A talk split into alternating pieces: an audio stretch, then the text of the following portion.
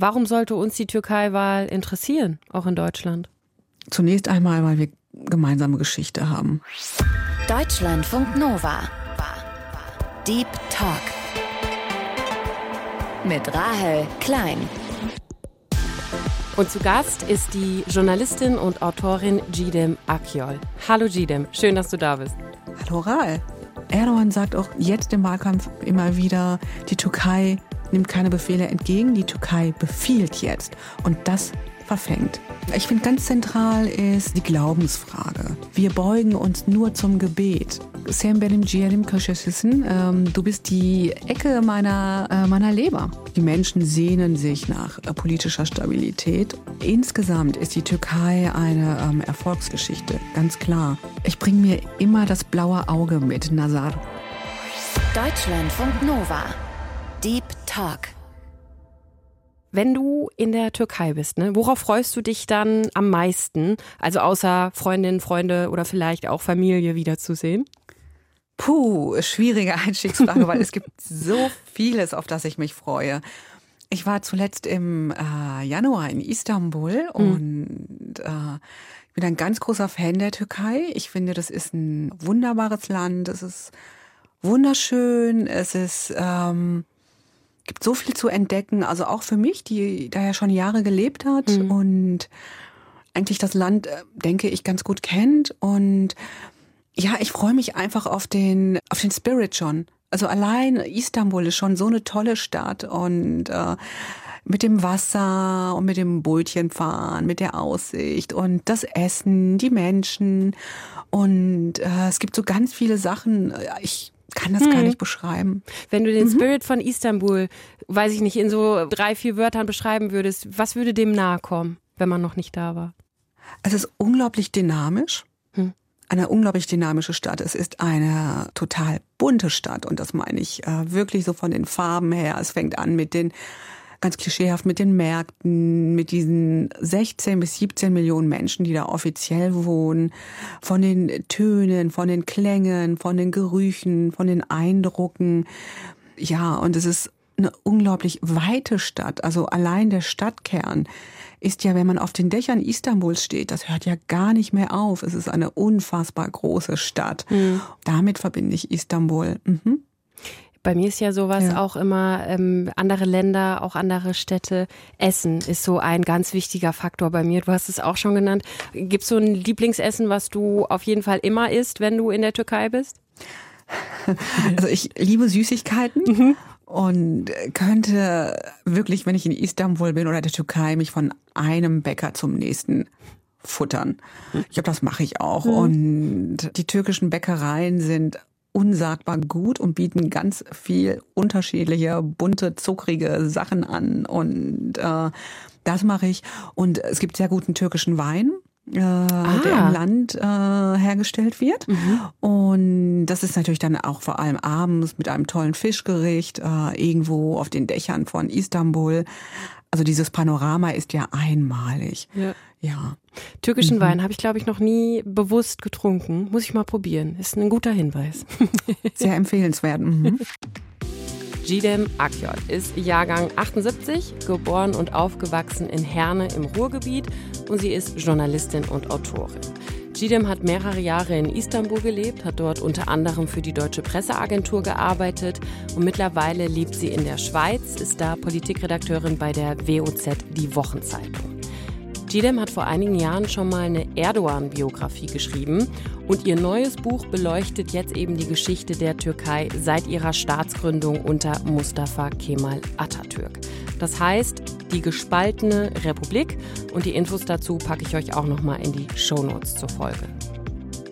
Gidem, im Oktober feiert die Türkei ja ihr 100-jähriges Bestehen als Nationalstaat. Was sind da Dinge, zum Feiern? Also was, was für Gründe gibt's zu feiern? Oh, es gibt sehr viele Gründe. Wir nehmen ja, finde ich, in der deutschen Gesellschaft medial immer die Negativschlagzeilen vor allem wahr. Also jetzt vor allem natürlich das furchtbare, verheerende Erdbeben vom Februar. Jetzt gerade den äh, schwierigen, teilweise auch sehr schmutzigen Wahlkampf. Aber insgesamt ist die Türkei eine ähm, Erfolgsgeschichte, ganz klar. Die Republik wurde ja gegründet auf den Trümmern des Osmanischen Reiches. Also das muss man sich wirklich vor 100 Jahren war die Türkei auch noch ein total ländliches Land, äh, die Infrastruktur etc. etc. Es war ja alles absolut äh, also gar nicht vergleichbar mit äh, westlichen Ländern. Und heute ist die Türkei trotz all der Schwierigkeiten ein, ähm, ja, ein demokratischer in Anführungsstrichen Staat, ein Global Player, ein internationaler Akteur, ein Industriestaat und mit einer unglaublich dynamischen Gesellschaft und ein Land, das man auch nicht, also überhaupt nicht international ignorieren kann, mit einer ganz klaren eigenen Identität, die ich wirklich ganz wunderbar finde und also es gibt, finde ich, sehr viele Gründe, wofür man die Türkei feiern kann und wofür sich das Land feiern sollte hm. im Oktober. Ja. Wenn man dann auf die, die andere Seite schaut, was sind neben den Gründen zum Feiern, aber auch gerade vielleicht die größten Probleme? Also vor welchem Hintergrund findet auch, finden jetzt diese Wahlen statt? Also momentan gibt es ja leider sehr viele Probleme in der Türkei, äh, vor allem gravierende Probleme. Und da ist sicherlich äh, ganz vorne mit dabei das verheerende Erdbeben halt vom 6.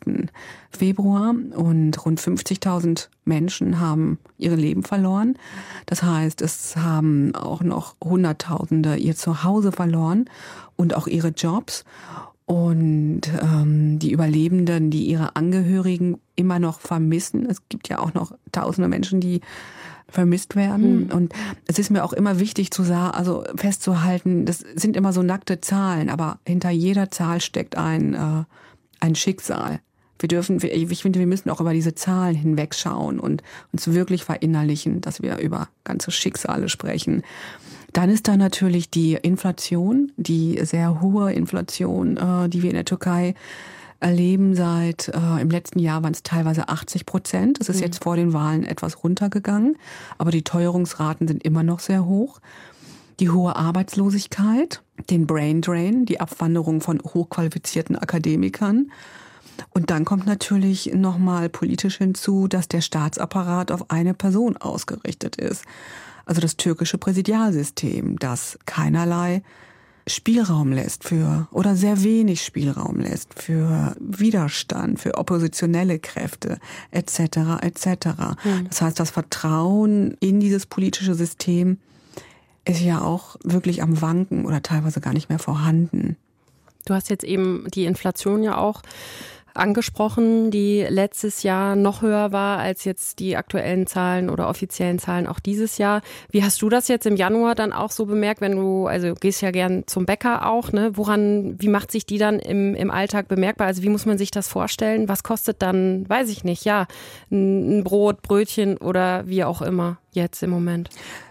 Mm, ich habe mich erschrocken, als ich im Januar da war. Und also ein Beispiel, ein Sesamkringel, äh, Simit.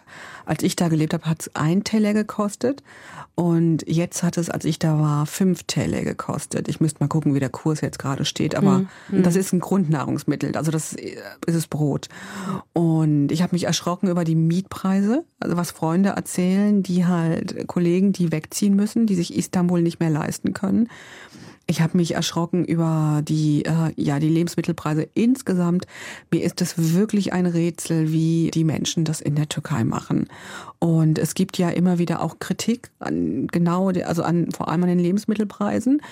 Und diese Kritik wird dann oftmals auch ähm, einfach unterdrückt. Das darf, das will man nicht hören von der Regierungsseite. Wie wird das dann unterdrückt oder wie macht sich das dann bemerkbar? Also ein gutes Beispiel ist, ich glaube, das war eine Schauspielerin, ich mhm. müsste nachschauen, die hat sich über die Kirschpreise beschwert. Und dann gibt's halt Androhungen, gibt's Vorladungen zu staatlichen Behörden. Oder wer sich in sozialen Netzwerken darüber aufregt, dann gibt's dann halt ähm, Klagen dagegen. Und das findet dann in den staatsnahen Medien, finden solche Sachen eigentlich dann auch nicht statt. Genau. Das heißt, man muss ja. auch wirklich aktiv ja aufpassen, was man in sozialen Netzwerken postet, weil das bedeuten kann, du wirst vorgeladen oder landest im Zweifel sogar im Gefängnis. Absolut. Also soziale Netzwerke werden in der Türkei noch mal viel aktiver genutzt als in Deutschland. Das hat auch sicher damit zu tun, dass das Land insgesamt jünger ist, aber auch, dass halt viele Medien regierungsnah sind. Und äh, es gibt ja ständig Meldungen darüber, dass Menschen, die das in Anführungsstrichen falsche geliked haben oder gepostet haben, dass die halt dann mit den Konsequenzen leben müssen. Also dass die halt, wie du meintest, gerade auch inhaftiert werden. Mhm. Deswegen, ja. Dein neues Buch heißt Die gespaltene Republik und man hört diese Diagnose, dass die Türkei ein gespaltenes Land ist, immer wieder auch von Türkei-KennerInnen. Warum ist die Türkei ein gespaltenes Land? Die Türkei ist ein Land, das ähm, es gibt so viel nebeneinander. Und die Spaltung, die ich meine, ist, sind unter anderem reden wir über die, über die kurdische Minderheit und wir reden hier über rund 15 Millionen Menschen. Dem steht die Mehrheitsgesellschaft gegenüber. Der Kurdenkonflikt, der konnte ja immer noch nicht gelöst werden in den letzten 100 Jahren seit Gründung der Republik.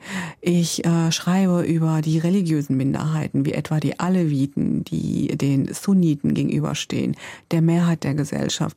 Ich schreibe über die ähm, Kemalisten und die Frommen, die sich gegenüberstehen. Die Kemalisten haben Jahrzehnte das Land regiert, gelenkt und dann haben halt die Frommen übernommen. Ich rede, wenn ich Spaltung meine, meine ich die momentanen Befürworter der Regierung und des Staatspräsidenten und die Gegner, die Unterstützer der Opposition. Und es ist nicht nur eine Spaltung, es, man kann es als Spaltung auslegen, man kann es aber auch als ein Nebeneinander, Miteinander auslegen, denn all diese Gruppierungen, die sind politisch polarisiert, aber sie leben auch miteinander seit fast 100 Jahren. Und das klappt mal mehr, mal weniger gut. Du hast dich ja in dem Buch dafür und eben diese, um diese Spaltung nachvollziehen zu können, hast du dich sehr, sehr intensiv mit der Geschichte der Türkei beschäftigt, hast wirklich auch angefangen von der Staatsgründung unter Kemal Atatürk, um eben zu verstehen, wie dieses Land so gewachsen ist, sich entwickeln konnte. Ich will jetzt nicht dein ganzes Buch irgendwie hier in zwei Sätzen zusammenfassen von dir lassen, ne? aber was war da für dich so ganz zentral, was man wirklich geschichtlich über die Türkei wissen muss, über diesen Prozess, um diese Spaltung zu verstehen oder dieses Nebeneinander herleben? Hm, ich finde ganz zentral ist die Glaubensfrage. Und zwar, die Türkei ist ja laut Verfassung immer noch ein laizistischer Staat. Aber, das bedeutet, also dass Religion eigentlich keine Rolle spielen soll. Sie genau. Also das mhm. ist halt sollte im öffentlichen Raum wenig Rolle, wenig Raum einnehmen etc. Ja. Und ein säkularer Staat. Und dieser Laizismus, der ist halt vom äh, Republikgründer Mustafa Kemal Atatürk aufoktroyiert worden über ein muslimisch-konservatives Land und die Kemalisten halt, äh, die äh, sogenannten weißen Türken, haben halt Jahrzehnte über die sogenannten schwarzen Türken geherrscht und diese auch unterdrückt mitunter.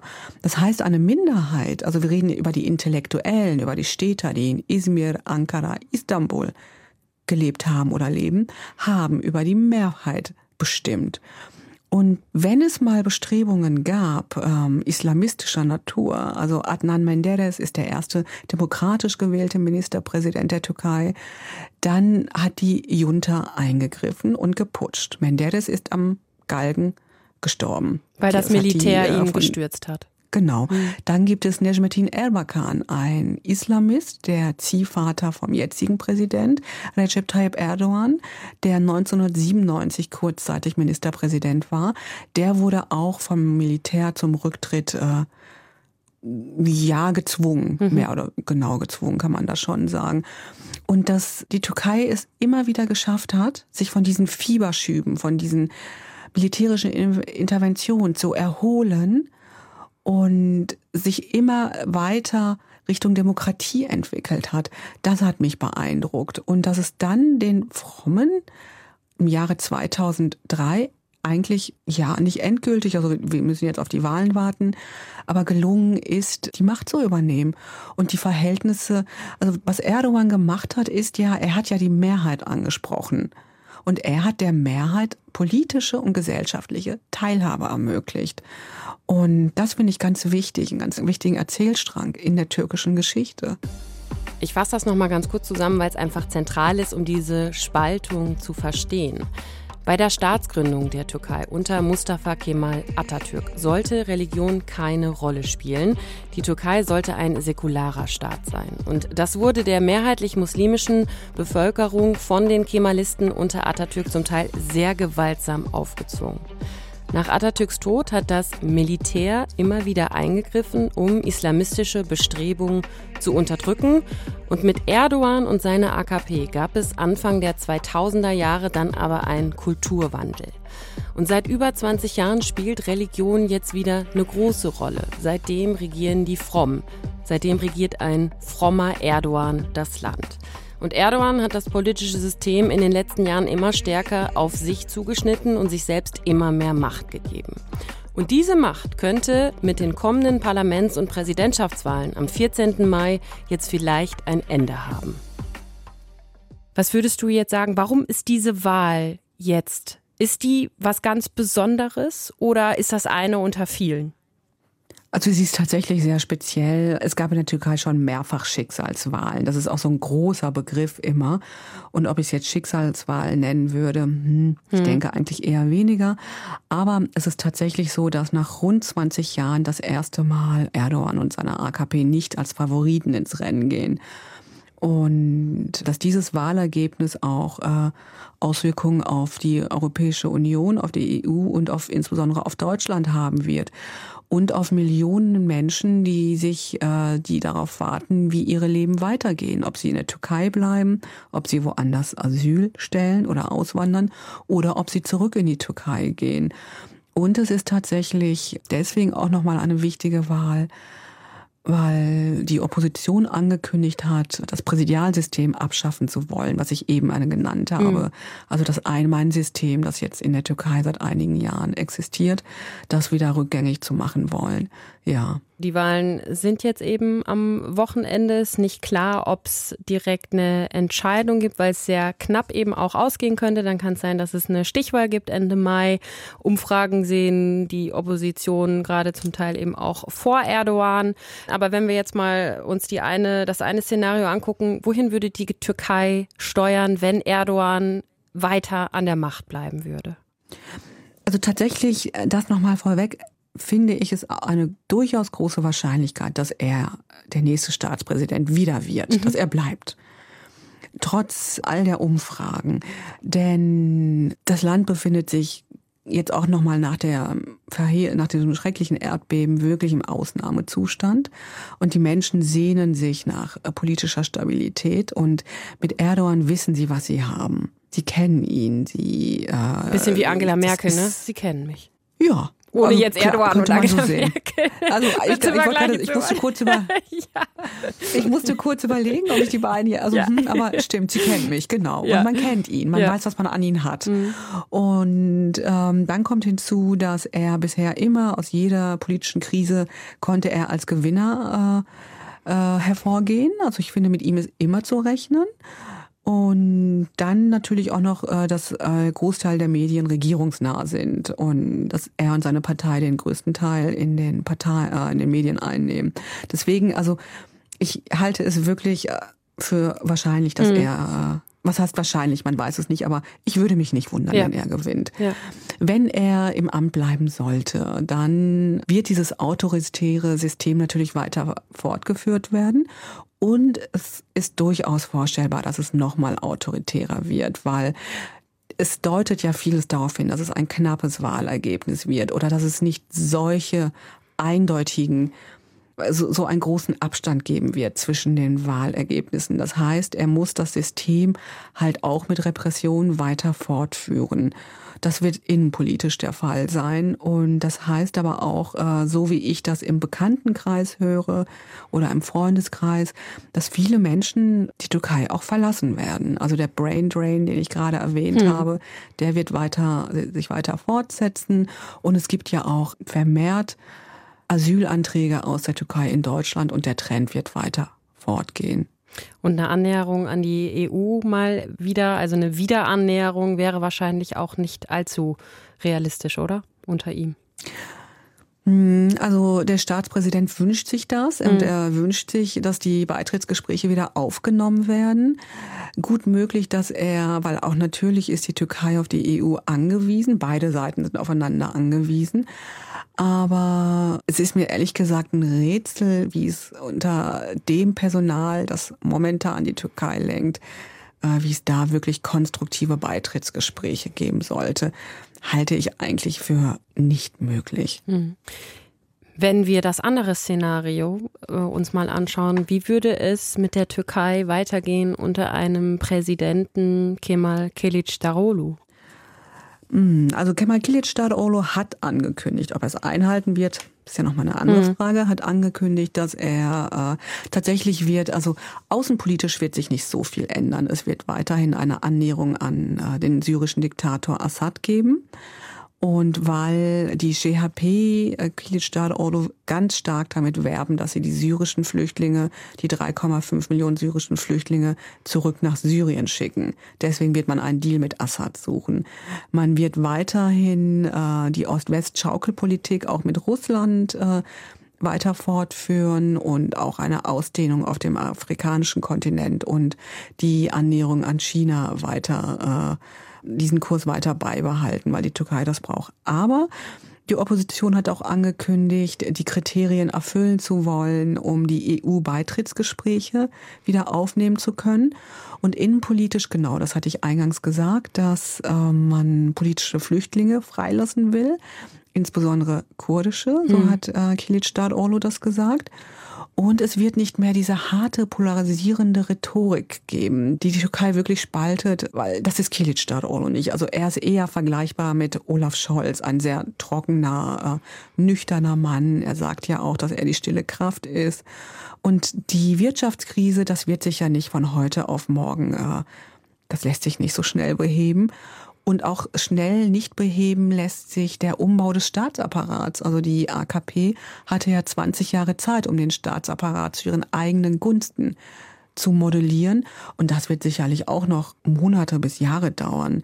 Aber für viele Menschen wird es ein Aufatmen sein, weil sie einfach keine Angst mehr haben müssen. Wenn man sich anguckt, die aktuelle Lage in der Türkei, wir haben anfangs drüber gesprochen, auch die hohe Inflation, der Wiederaufbau nach dem schweren Erdbeben, auch da ähm, wo ganz viel eben der Baubehörde die Schuld äh, gegeben wird, weil eben die, die Häuser auch überhaupt nicht erdbebensicher gebaut wurden in den letzten Jahren oder umgebaut wurden. Wenn man sich diese ganzen Probleme anschaut, ne, dann fragt man sich ja wirklich, warum ist Erdogan trotz dieser ganzen Probleme immer noch so beliebt? Warum werden immer noch so viele ihn ja wählen? Hm, ich finde, das ist ähm, ehrlich, also aus meiner Perspektive recht äh, easy zu erklären, weil ähm, man muss sich eigentlich Erdogans Biografie anschauen, die ein großer Teil seines Erfolgs äh, erklärt. Also Erdogan kommt ja aus prekären Verhältnissen und äh, hat das auch immer wieder betont. Er betont das auch bis heute. Ich bin ein schwarzer Türke. Ich bin einer von euch. Und er ist ein gläubiger Sunnit, hat die Religion instrumentalisiert und seine beiden Töchter und seine Frau tragen ein Kopftuch. Er hat äh, das Kopftuchverbot in der Türkei abgeschafft. Und wir müssen uns wirklich vorstellen, dass, also ich meine, die Türkei ist das Land gewesen, wo das Kopftuchverbot am striktesten durchgesetzt wurde auf der Welt. Ein muslimisches Land, das ist eigentlich absurd. Das heißt, er hat Millionen Menschen, Frauen äh, gesellschaftliche Teilhabe ermöglicht. Er spricht die Sprache des in Anführungsstrichen einfachen Volkes. Dann darf man nicht vergessen, der Nationalismus. Also er bedient die nationalistische Orgel 1a. Er ist ein Meister darin, in diesen ganzen, die ganzen Töne, die ganzen Tasten zu drücken. Hinzu kommt, die ersten Jahre seiner Regierung, seiner Amtszeit als Ministerpräsident war er ja der liberale oder vielleicht sogar der liberalste Ministerpräsident der Türkei. Ich streiche das vielleicht, er war der liberalste Ministerpräsident mhm. der mhm. Türkei. Er hat auf Wunsch der EU, hat er zahlreiche Reformen umgesetzt, hat die Gesellschaft geöffnet. Es Istanbul war ja, hieß ja dann Istanbul in den internationalen Medien, war ja so eine Destination für äh, Menschen aus aller Welt, Kulturschaffende, Medienschaffende etc. Ganz hm. äh, gibt ja diesen tollen Film von Fatih Akin zu Istanbul. Äh, und zu der Musikszene und er hat halt auch, er hat das Land wirklich zum Positiven verändert, die ersten Jahre, bis es halt gekippt ist. Und die Türkei, die man heute sieht, ist nicht mehr dieselbe Türkei wie vor 20 Jahren. Also es ist wirklich anderes Land. Es hat sich wirklich weiter nach vorne entwickelt, zum Positiven. Nicht, wir sehen halt immer das Negative in den Medien, aber es gibt auch sehr viel Positives. Und deswegen verstehe ich das auch, dass seine Anhänger ihn so verehren. Und es gibt halt auch ganz viele, also womit er immer wirbt, ist äh, Infrastrukturprojekte etc. Also größter Flughafen, äh, neuer Palast, äh, neue Moschee. Türkische E-Autos. Das hinterlässt natürlich, genau. Genau, mhm. und das hinterlässt natürlich Eindruck bei den Menschen. Und oder, oder sie sehen es ja auch vor ihrer Haustür teilweise. Und halt, was ich noch gerade meinte, der Nationalstolz, ganz wichtig. Also es gibt von Erdogan ein Zitat, also das Zitat wird ihm zugeschrieben, wir beugen uns nur zum Gebet. Und das trifft es. Das trifft einfach den Nerv auch bei vielen Auslandstürken, dass sie sagen, wir sind wieder wer.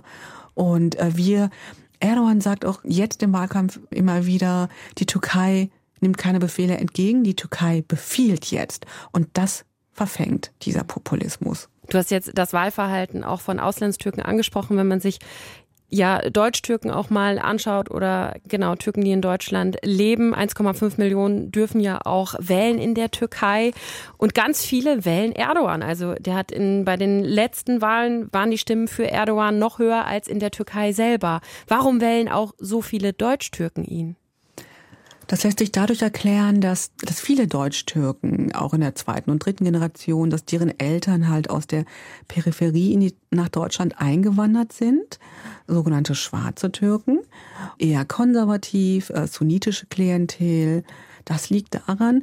Dann ist es auch meines Erachtens nach eine durchaus eine Botschaft an die deutsche Mehrheitsgesellschaft, weil was viele Menschen ja immer noch erleben, ist ähm, Rassismus. Das lässt sich einfach nicht äh, in keinster Form schönreden. Und es ist immer noch eine Degradierung ihrer Person aufgrund des Namens, aufgrund der Herkunft ihrer Eltern. Und das führt dazu, dass man dann die Türkei heute immer noch als Erstheimat betrachtet. Und dann halt das, was ich eben meinte, dieser Nationalismus, äh, der wirklich also allgegenwärtig ist in der Türkei. Das Thema ist nicht so heikel wie bei uns in Deutschland. Also auch die Linke ist nationalistisch in der, äh, in der Türkei. Das musste ich zum Beispiel erst lernen, das war mhm. mir gar nicht bewusst, weil das ist äh, gleichbedeutend mit der Liebe zum Vaterland. Und dieses, ähm, da kommt ein Staatspräsident äh, zu mir nach Köln also oder zu uns nach Köln und äh, sagt auf der Bühne, wir kümmern uns um euch. Hier kümmert sich keiner um euch oder hier werdet ihr schlecht behandelt, aber wir kümmern uns um euch. Und äh, er gibt den Menschen das Gefühl, stolz sein zu können auf die Türkei. Und man muss sich nicht klein machen lassen. Und das verfängt halt. Jetzt könnte man ja sagen, auch aus deutscher Perspektive, ja, in der Türkei wird gewählt. Warum sollte uns die Türkei-Wahl interessieren, auch in Deutschland? Zunächst einmal, weil wir gemeinsame Geschichte haben. Das ist, äh, wir sind historisch miteinander verbandelt. Deutschland und die Türkei. Und äh, die Türkei hat äh, während des äh, Weltkriegs viele Deutsche aufgenommen, die vor den Nazis geflohen sind. Es leben rund drei Millionen Menschen türkischer Herkunft in Deutschland. Deutsche Türken sind miteinander verheiratet, haben Familien gegründet. Türkischstämmige sind in der Politik, machen Medien etc. Das heißt, man hat einfach eine gemeinsame Geschichte. Und es sollte uns auch deswegen interessieren und es betrifft uns auch deswegen, weil je nachdem, wie die Wahl ausgeht, werden mehr Menschen aus der Türkei um Asyl suchen in Deutschland. Und da vor allem, also hast du ja eben auch schon gesagt, falls Erdogan die Wahl eben gewinnt oder gewinnen sollte, weiter Präsident bleiben sollte, dass die Wahrscheinlichkeit deutlich höher ist, dass mehr Menschen die Türkei eben verlassen werden, aufgrund seines autoritären ja. Kurses. Mhm, genau. Gidem, wir haben im Deep Talk immer eine kleine Spontanitätsübung. Ich habe ein paar Sätze vorbereitet, die du mal vervollständigen könntest. Du brauchst mhm. keine Angst haben. okay. Der erste Satz lautet: Mein Lieblingsort in Istanbul ist das Meer. Mhm. Ich finde, es ist so Es ist ja arg Klischee, aber es ist einfach so, wenn man mit dem Bötchen von der asiatischen auf die europäische Seite oder umgekehrt fährt und dann einen Chai trinkt, das ist schon etwas ganz Tolles. Und mein Lieblingsviertel in Istanbul ist äh, Kadıköy. Kaum Touristen, noch sehr authentisch, kaum Sehenswürdigkeiten und total entspannt. Mhm. Das bringe ich aus der Türkei immer mit nach Deutschland. Ich bringe mir immer das blaue Auge mit, Nazar. In irgendeiner Form ähm, hänge ich es mir irgendwo in die Wohnung, dass es äh, mhm. mich beschützt. Das ist, erklär mal, was genau, was soll dieses Auge machen? Andere beschützen oder was genau steckt dahinter? Ähm, das blaue Auge, ein Nazar, soll vor dem bösen Blick beschützen. Das ist so ein Aberglaube. Mhm. Ja. Und, und das ist, ich habe das überall in meiner Wohnung hängen. Und das gibt es auch überall, ne? so an Armbändern oder so zum Beispiel. So Perlen haben das ganz oft auch zum Beispiel irgendwie, ne? Oder so Anhänger. Ich habe es auch als Schlüsselanhänger, mhm. genau. Ja. Du meinst es als Perlen, ich habe es als Schlüsselanhänger, ja. ich habe es an meinem Rechner, ich habe es an meinem Schrank, an meinem, äh, wo ich die Jacken aufhänge. Ja. Also es gibt es überall als Aufkleber und ja. Mhm. Ein türkisches Sprichwort, das man kennen sollte. Hm. Oder ein Ausdruck. Ja. Also ein Sprichwort, das ich gerne mag, Sen benim ciğerim köşesisin. Ähm, du bist die Ecke meiner, äh, meiner Leber. Und das ist so, ähm, es hört sich so total schräg an, mhm. aber es ist eine große Liebesbekundung. Mhm. Ja. Okay, mhm. also das, wenn man das, äh, jemandem seine Zuneigung mitteilen möchte, dann sagt man, du bist die Ecke meiner Leber. Zum Beispiel, ja. Also könnte man sagen. Und äh, es ist halt eine sehr bildhafte, blumige Sprache, das Türkische. Eine sehr schöne Sprache mit toller Literatur. Du bist die Ecke meiner Leber. Ich muss da noch weiter drüber nachdenken. Aber ich finde es auf jeden Fall gut. Ja, das ist, ähm, genau, es hört sich echt seltsam an. Mhm. Einen Satz habe ich noch, was man über Herne wissen sollte. Oh Gott, das ist gemein. Von Istanbul nach Herne, ne? Deinem Geburtsort. Puh. Ja, also was man über Herne wissen sollte. Ähm, oh sollte. Also sagen, ich weiß jetzt, also jetzt hast du mich echt erwischt. Ähm, ich habe Herne wirklich äh, fluchtartig mit 19 verlassen und bin nach Köln. Und ähm, Wie lange ist eine Kleinstadt im Ruhrgebiet. Wie lange braucht man nach Köln? Mit dem Zug, glaube ich, so also in etwa anderthalb Stunden. Mhm. So, dann ist das doch vielleicht das, was man über Herne wissen sollte. Man braucht anderthalb Stunden nach Köln. Genau, also ja. ähm, Cinem, ich habe ein Zitat von dir gefunden. Da hast du mal gesagt, die Menschen in der Türkei sind viel politischer als in Deutschland. Würdest du das noch so unterschreiben? Ja, weil sie können ja nicht anders. Also Politik ist wirklich, alles ist politisch in der Türkei. Also selbst die Blumenvasen, das ist, meine ich durchaus ernst, weil Politik ist so ein wichtiger Bestandteil des Lebens und hat Auswirkungen auf das Leben. Das ist, äh, äh, es geht nicht anders. Und es wird auch ständig über Politik gesprochen. Und sowas wie Wahlgeheimnis ist, glaube ich, ist nicht so, mhm. äh, nicht so gängig in der Türkei. Also man spricht wirklich frei darüber und auch sehr ähm, emotional. Also ja. Und warum mhm. ist die Blumenvase politisch? Das meinte ich wirklich so bildlich. Also Politik ist einfach allgegenwärtig in der Türkei.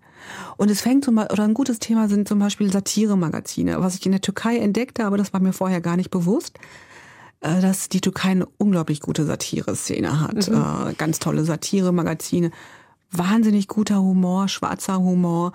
Und das ist alles politisch, weil es halt diese bewegte Geschichte hat. Du hast, du hast ja viele Jahre auch in der Türkei gelebt, da auch unter anderem für die DPA gearbeitet. Inwieweit hat dich die Zeit da geprägt, auch in Istanbul, in der Türkei, abgesehen von Satiresendungen, die du für dich entdeckt hast und mhm. Süßigkeiten? Ja, in vielerlei Hinsicht. Und zwar ist mir, also ich habe ja davor, bevor ich nach Istanbul bin, bei der Taz in Berlin gearbeitet. Mhm. Und natürlich ist das auch so eine ähm, Bubble, in der wir sind. Mhm. Also auch Berlin ist natürlich auch ein, ist im Endeffekt ist das alles so ein geschützter Raum. Und dann geht man in ein Land, wo Menschen wirklich um ihre, also sich Sorgen machen müssen, wenn sie ein Like irgendwo setzen, was der Regierung nicht gefällt, dass es Konsequenzen haben kann. Also zu sehen, was mit Menschen passieren kann, die kritische Meinungen vertreten. Das hat mich wirklich schockiert. Hm. Dann hat es mich unglaublich, äh, der Putschversuch 2016, der hat mich natürlich auch, also ich bin ja in erster Linie Mensch hm. und danach bin ich Journalistin und äh, der hat mich natürlich auch erschüttert zu sehen, was in dieser Nacht passiert. Ich war zu Hause in Istanbul und was das für Konsequenzen hatte für das Land. Und zu sehen, wie viel Grauschattierungen Leben auch nochmal haben, wenn ich meine Wohlstandsbubble in Berlin verlasse. Das hat mich wirklich sehr nachhaltig geprägt. Hm. Und ich denke zum Positiven, hoffe ich zumindest, weil mir nochmal Fallhöhlen äh, bewusst geworden sind. Und mir ist nochmal bewusst geworden, in was für eigentlich, und man weiß es ja eigentlich, aber es ist einem irgendwie nicht klar, wenn man sich darin befindet, in was für privilegierten Situationen wir uns in unseren Demokratien äh, befinden. Ja. Wenn man sich übrigens die Asylanträge aus der Türkei in Deutschland anschaut, wie die sich entwickelt haben, dann sieht man genau das, was GDEM sagt. Im Jahr 2022 haben fast 24.000 Menschen aus der Türkei in Deutschland Asyl beantragt. Das waren mehr als dreimal so viele wie im Jahr davor. Und wenn man die Geflüchteten aus der Ukraine nicht mit einbezieht, dann liegt die Türkei hinter Syrien und Afghanistan auf Platz 3 der Länder mit den meisten Asylanträgen in Deutschland. Du schreibst in deinem Buch, die Türkei ist im Jahr 2023 an einem Scheideweg und wohin sie sich entwickelt wird, ist kaum vorher zu sagen. Aber, und das hast du auch am Anfang schon gesagt, es ist ihr bisher immer gelungen, sich von turbulenten Phasen, auch von Instabilität zu erholen. Hast du diese Hoffnung jetzt auch, auch mit Blick auf die Wahlen oder wie blickst du in diese Zukunft jetzt? Also trotz allem bin ich ähm, optimistisch, denn wir fixieren uns immer sehr auf eine Person, auf Erdogan. Und auch ein Erdogan wird nicht immer die Geschicke des Landes lenken. Und ich bin immer noch optimistisch, dass äh, wenn auch jetzt die Wahl, wenn Erdogan bleiben sollte, die AKP bleiben sollte, dann wird das auch ein gewisser Zeitrahmen nur sein. Und auch dann wird es irgendwann, es wird irgendwann einen Wechsel geben, so oder so. Und ich finde, was man auch nicht unterschätzen sollte, ist äh, die türkische Zivilgesellschaft, die hat in den letzten 20 Jahren nie aufgehört, für die Freiheiten zu kämpfen, für ihre Rechte, für die Demokratie. Angefangen bei der unglaublich aktiven Frauenbewegung, bei der LGBTQ-Bewegung, bei äh, ja, also insgesamt die Zivilgesellschaft, äh, also trotz Gesi, trotz des Putschversuches, trotz all der hässlichen Nachrichten haben die Menschen nicht aufgehört. Und deswegen bin ich da insgesamt eigentlich eher optimistisch. Vielleicht wird es nicht in den nächsten Jahren, wird es in den nächsten Jahren keine so gute Entwicklung geben. Aber die Türkei hat sich immer erholt von diesen Fieberschüben, die sie erlebt hat. Ja. Sagt Journalistin Gidem Akyol im Deep Talk in Deutschlandfunk Nova. Gidem, ich danke dir sehr für deine Zeit. Herzlichen Dank. Dankeschön.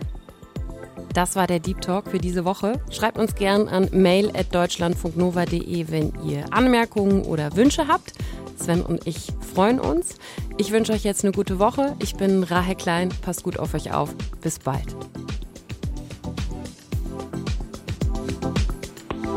Deutschlandfunk Nova. Deep Talk. Jeden Mittwoch neu. Auf deutschlandfunknova.de und überall, wo es Podcasts gibt.